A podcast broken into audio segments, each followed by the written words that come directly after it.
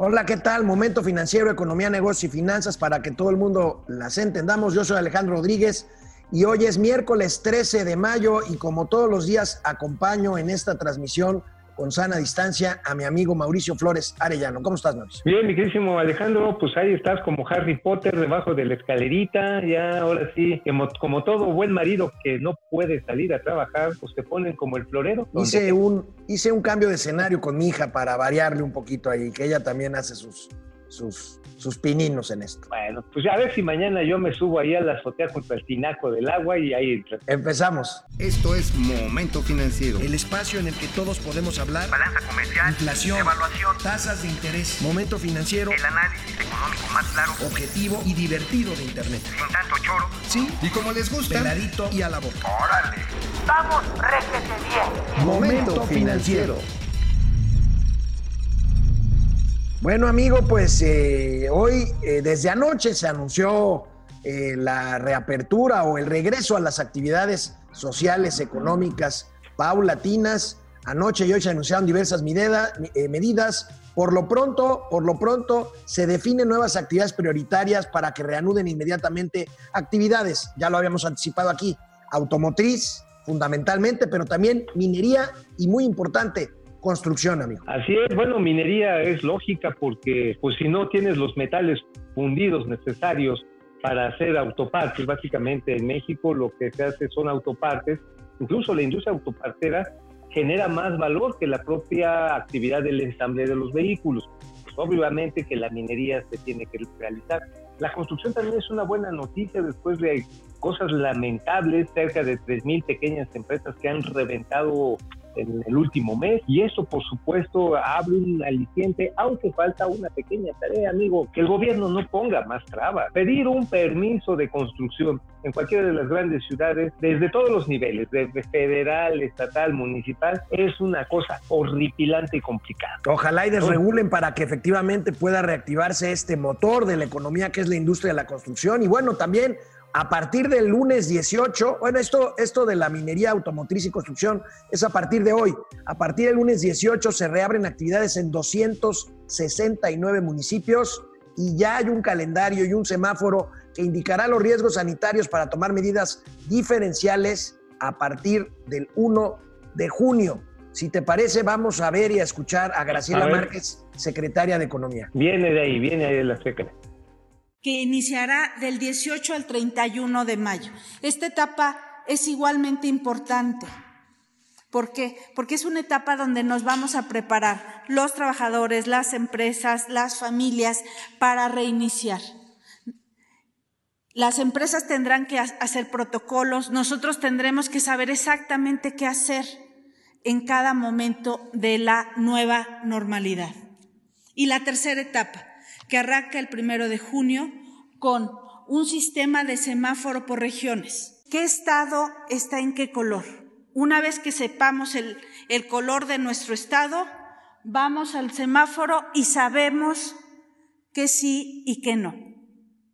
Esta es pues un plan de reapertura donde arrancaremos el primero de junio. Mientras tanto, tendremos una etapa de preparación eh, y, ampliaremos la, a partir del día 18 de mayo las actividades esenciales con construcción, con minería y con eh, fabricación de eh, transporte.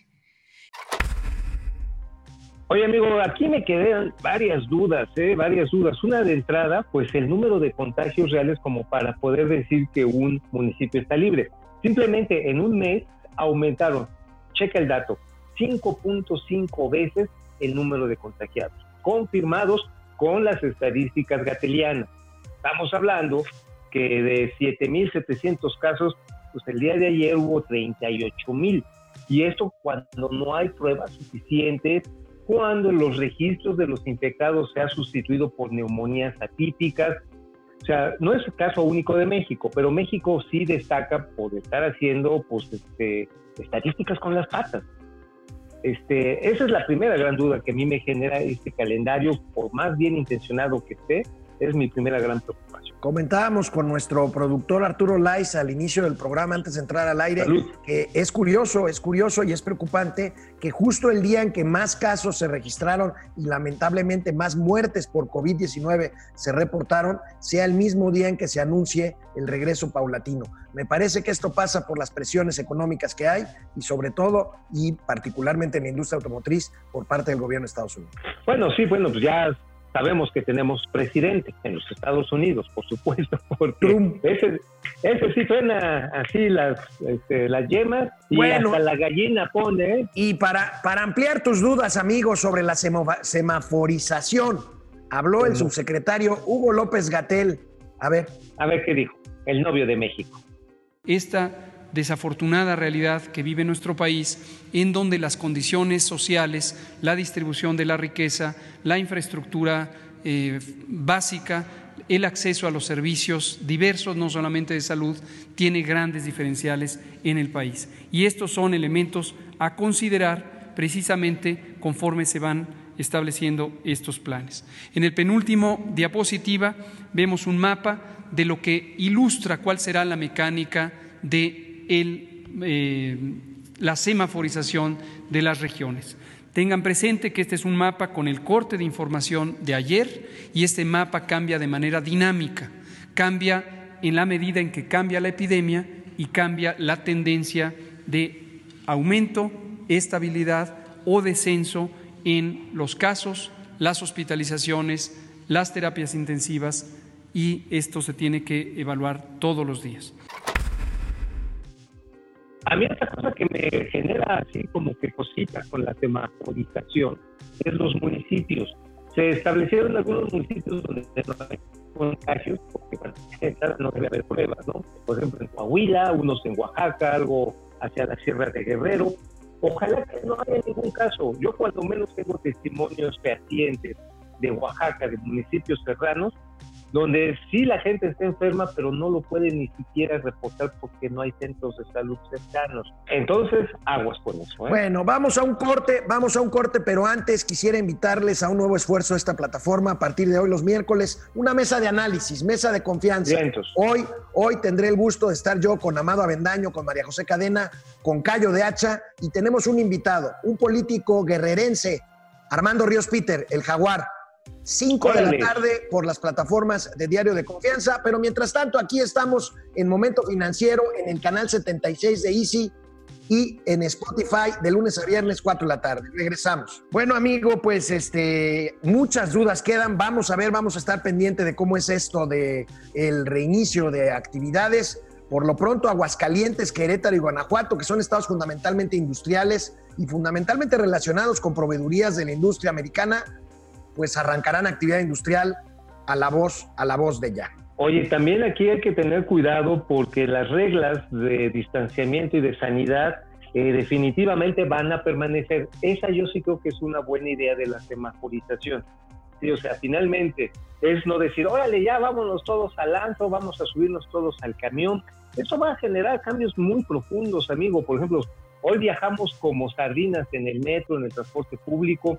Se va a tratar de que se saturen menos, por lo tanto, ¿habrá más demanda de transporte masivo o vamos a escalonar los horarios de trabajo? Realmente puede ser una oportunidad bien interesante para evitar nuevamente las aglomeraciones en las nuevas en las nuevas condiciones en todas las ciudades. Pero hay que plantearlo. Yo creo que con todas las dificultades se puede convertir en una gran oportunidad como para hacer un manejo mucho más racional de los recursos que hay en la saturadísima ciudad y todos esperamos que la pues esta relajación de las medidas no provoque, esperemos de veras que no, un rebrote de casos de coronavirus que tendríamos Ojalá que no. regresar al confinamiento, ojalá y no. Pero bueno, amigo, las consecuencias económicas aquí están ya. Eh, el Instituto Mexicano del Seguro Social reportó ayer las peores cifras de empleo en mucho tiempo, por no decir en la historia. En abril se perdieron 550 mil empleos. En mes y medio se han perdido 750 mil empleos, amigo. Más del doble de todos los que se generaron el año anterior, el primer año de gobierno del presidente López Obrador. Una situación realmente trágica porque detrás de cada uno de ellos, detrás, de cada uno de estos números, lo que tenemos son personas que se sienten menospreciadas, gente que está en la angustia de qué es lo que va a llevar a la casa, la mesa, eh, la sensación de incertidumbre ante el futuro inmediato. Amigo, o sea, si hay un shock terrible, ante lo cual me parece tan tonto y tan burdo por parte del presidente cuando dijo, no, pues que quiebren las empresas. Pues sí, quebraron, quebraron 6.687 empresas en el mes de abril. Y las que faltan. Y las que faltan. Y cada empresa que quiebra y dice, no, es que no vamos a rescatar potentados, no es rescate, es evitar que quiebra, no es que no quieran pagar impuestos, es que no hay con qué. Y esta tosudez, incluso que se defiende de una manera tan absurda por parte de los AMLovers, por parte de muchos funcionarios, es dramático, amigo, porque lo que estamos ocasionando es cumplir el sueño de la cuarta transformación, que todos nos hagamos más pobres. Híjole, amigo. Bueno, pues sobre esto precisamente vamos a tener ahorita unos extractos de una entrevista que le concedió el secretario de Hacienda y Crédito Público anoche a nuestro amigo Leo, Leo Zuckerman en el programa de Foro TV La Hora de Opinar. Gracias por compartir con nosotros este contenido a Televisa. Gracias, Leo. Sobre los empleos, sobre los empleos, el secretario de Hacienda habló, habló y mencionó en dónde es el mayor impacto de esta pérdida de empleos en el país y en los sectores. A ver. Efectivamente hubo una caída de 550 mil empleos eh, con características sectoriales y regionales muy específicas. Eh, como te podrás imaginar, el- los sectores más afectados y los estados más afectados son los que dependen del turismo. Sí, ahí sí fue brutal, ¿no? Sí. hay una caída de casi el 20% de los empleos formales en Quintana Roo, después en Nayarit, eh, no, en Baja California Sur, en Nayarit y en Guerrero. y, y además eh, son estados, sobre todo los que dependían mucho del turismo norteamericano, donde en la medida en que se empezó a cerrar la economía norteamericana antes de la mexicana, ellos empezaron a resentir los efectos antes. Antes. Y, y sectorialmente probablemente el más preocupante, y por eso en ese sentido ya vi notas, aunque lo, aunque lo va a anunciar Sí. el presidente hoy, ya vi notas hoy de que se va a abrir pronto el sector de la construcción. Sí. El que ha perdido más fuentes laborales es probablemente el sector de la, el sector de la construcción. Bueno, pues este, oye, por cierto, como que se cortó solito el pelo el secretario, ¿no? Sí, sí, sí, se pasó, se pasó la maquinita con el número uno. Oye, ¿o no será que le jalaron las orejas demasiado allá en el pre- eh, en, en Palacio No, Nacional? no. Porque se las veo más grandes, ¿eh? Este, pero bueno, pues no dijo nada nuevo. Nada más, ahí les va el dato. En Cancún, la Riviera Maya, se perdieron 184 mil. Es una tragedia. 184 mil. Es una tragedia. Bueno, si te parece, amigo, vamos a pasar lista. Primero en Facebook. Primero en Facebook. Mike White, ¿cómo estás, Mike? Mike, Billy, Mike, Billy Sanz. saludos, Mike. Saludos a la austeridad. Fíjate, hace mucho que no saludaban a doña austeridad. Gracias, está, doña Sanz. austeridad. Héctor Mancera, eh, tendremos que salir en traje de astronauta, pues sí. Luis Aguilar Equigua desde Michoacán, excelente programa, muchas gracias. Héctor. Mancera, eh, Adrián Salazar, otra prueba de que el presidente es el achichincle de Trump, es el decreto de la industria automotriz como No, actividad como esencial. creen, caramba. No, hombre, no seas mal pensado, querido Adrián. Depredador No, no, no, mercenario. Depre, ¿cómo estás? ¿Cómo estás, Eh, mi Depre? Eh, ¿Qué dice Depre? Eh, ¿No dice el presidente que gobernar no requiere mucha ciencia? Pues sí, este, pues, Pues no, pues digo, no. para darle la madre algo es bien rápido, ¿eh? Laura, hola, ahorita, ¿cómo estás? Y como, y como somos tan disciplinados, pues va a estar difícil. Te digo que quedan muchas dudas. Hermano Vicente, esto es un complot. La primera vez que había ganado a todos los fans del programa a escribir, se corta la transmisión. Ay, perdón, no, Ah, perdón. un problema técnico que ya resolvimos. Hermano Vicente, gracias. pero tendrás medalla de oro eh, honorífica. Seguramente. Eh, Jesús. Eduardo López, saludos desde la Cavernícola Oriental. Muy bien, desde la Agrícola Oriental. Saludos, amigos Alan, de la agrícola. Alan Vargas, si el metro de la Ciudad de México sigue operando como siempre, será iluso pensar en una política de distanciamiento social para evitar futuros. Tienes razón.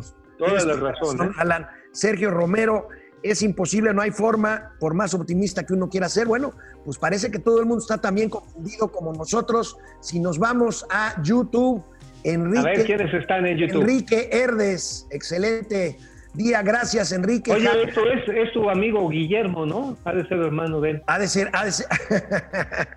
A ver, no, no, no, no, no, esto amerita, ¿no? Sí. Jacob Frías, saludos, Luis Chávez, Ricardo Robles, desempleo, ya ven cómo se está cumpliendo la promesa de primero los pobres. Es lo que decía Mauricio Flores hace un ratito. Javier. López, gracias por informarnos. Comenten algo en la Saludos. participación de Herrera el día de ayer en la hora de opinar. En eso estamos. Ahorita vamos, Vamos, a tener ajá, más, vamos a regresar. más, más cortes. Sandra Díaz, gracias, Sandra. Lupita Hernández, gracias. Excelente información. Y bueno, pues amplia la, amplia la entrevista. Ahorita la vamos a seguir viendo.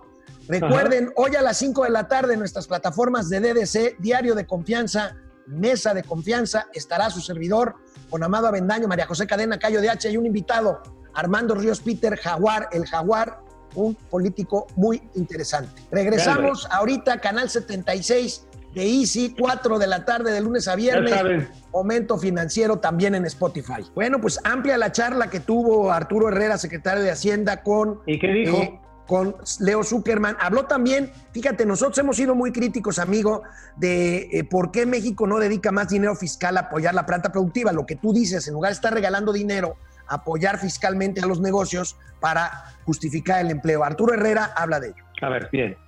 La parte tradicional de cómo se entendía la política de austeridad, sobre todo si uno piensa en el consenso de Washington, es Sí. los, los, los gobiernos reducen su gasto eh, para mejorar el perfil de deuda Sí. o para pagar la deuda. Esto Sí. es los 80, es el 95. Hoy nosotros estamos reduciendo el gasto para inyectarlo a la economía. De ahí vienen los 25 mil millones de pesos que van a créditos al sector informal, los 25 mil millones de pesos que van a créditos al sector formal, los 25 mil millones de pesos que se van a eh, invertir en, el, eh, en, en 50 ciudades en la rehabilitación. Pues mira, quisieron enmendar la solución que ellos llaman neoliberal del consenso de Washington, nada más para que los amigos tengan, tengan un poco de contexto. Esto sucedió por allá de principios de la década de los 80 del año del siglo pasado, cuando ante el gran déficit de los gobiernos en todo el mundo, se acordó por parte del Fondo Monetario Internacional y el Banco Mundial establecer parámetros por los cuales se podían disponer de créditos adicionales para estabilizar las finanzas de prácticamente todo el mundo, que está en una situación pues no tan grave como la de ahorita. Entonces, el acuerdo fue, a ver, reduces tu gasto para que esto pueda ir creciendo y puedas reducir, puedas ir reduciendo tu déficit. Aquí lo que están haciendo, pues es muy similar, nada más que pues, hasta ahorita el resultado no es medible. 350 mil millones de pesos en programas sociales. Acuérdate, amigo, ya se adelantaron cuatro meses de los apoyos, yo les iba a decir dádivas, pero bueno, finalmente son apoyos. Cuatro meses, se acabó el dinero. No tenemos una reactivación del consumo y los números del empleo son dramáticos. La ecuación no está funcionando. A ver, No, si efectivamente. no está funcionando. Efectivamente, y Arturo Herrera dice que a diferencia de otros casos no se va a pagar deuda. Tiene parcialmente razón. El tema es que se está yendo a apoyos directos en vez de apoyos, digamos, de empleos, que es una forma indirecta de propiciar que menos gente caiga en desempleo y por lo tanto caiga en pobreza. Pero bueno, también le preguntaron al secretario de Hacienda, Leo Zuckerman, ¿es negocio el petróleo? Bueno, pues tuvo que hablar sobre las pérdidas monumentales de Pemex, se le preguntó y esto fue lo que... No, es un negocio que tiene que dar, es un negocio de margen, no es un ne- negocio de renta como el otro, eh, pero que mm, eh, hay cuando menos dos elementos, tres elementos que apuntan a por qué se debería hacer, ¿no? Este, uno, eh, eh, pues parece un negocio de margen, pero hoy no es trivial. Sí. Dos, una parte muy, muy importante de la gasolina la importamos y hay poca capacidad de almacenamiento en México. ¿Qué tan relevante es el tema de la capacidad de almacenamiento en la industria en general?